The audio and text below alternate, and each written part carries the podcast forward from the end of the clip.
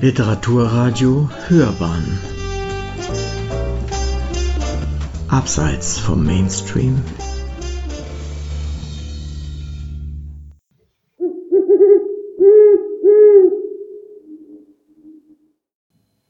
Mir war der Wald abhanden gekommen. Als Kind, wir haben bis zu meinem zehnten Lebensjahr in der Nähe eines gar nicht ganz kleinen Mischwaldes gewohnt, war ich häufig mit meinen Freunden im Wald. Wir haben aus allem, was der Wald hergab, Lager gebaut und Hütten, die es natürlich zu verteidigen galt. Wir waren die Guten und die anderen die Bösen.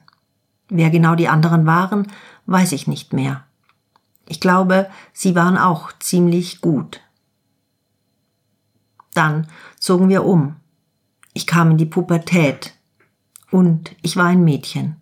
Und es gab ein sehr kleines Wäldchen in der Nähe unseres neuen Hauses. Und plötzlich wurde dieses kleine Wäldchen, dieses Waldviereck mit seinen 15 Bäumen und 20 Gebüschen gefährlich. Bereits in der Fantasie meiner Großmutter und der Fantasie meiner Mutter war der Wald für Frauen gefährlich.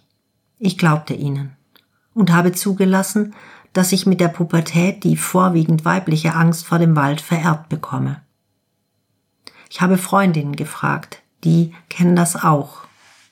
Ich habe mich nicht einmal gewehrt. Bis vor etwa zehn Jahren. Seither wehre ich mich immer mehr. Seit fünf Jahren wohnen wir teilzeitmäßig am Rand des bayerischen Waldes. Und klar ist der Wald sehr schön. Aber um das zu kapieren, muss man sich erst einmal in ihn hineintrauen. Auch alleine. Weil beim Alleinsein der Wald am allerschönsten ist. Das weiß der Förster und der Jäger und jeder Waldgeher, jede Waldgeherin ganz genau. Ich weiß es inzwischen auch. Aber ich musste es lernen.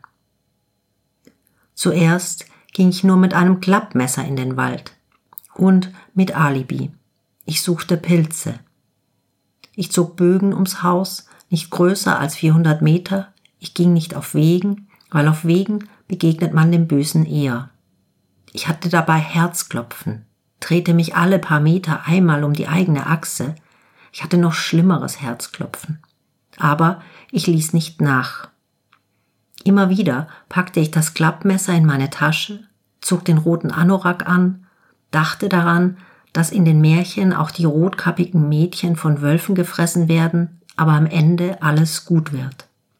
Und ich bemerkte, dass hinter jedem Baum vor allem meine Fantasie lauert. Die Angst wurde weniger. Schließlich blieb das Messer zu Hause. Wenn ich jetzt meine Runden drehe, sagt mein Mann, nimm doch dein Telefon mit.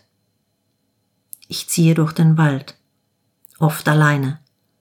An manchen Tagen muss ich mich immer wieder mal umdrehen und schauen, ob dann nicht doch eine meiner schlimmsten Fantasien hinter mir hergeht.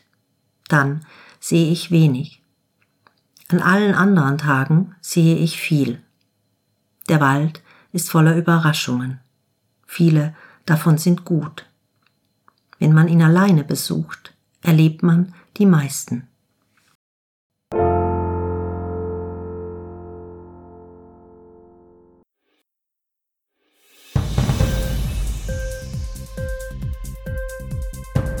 Dir die Sendung gefallen? Literatur pur, ja, das sind wir. Natürlich auch als Podcast. Hier kannst du unsere Podcasts hören. Anchor, Spotify, Apple Podcast, iTunes, Google Podcasts, radio.de und viele andere mehr.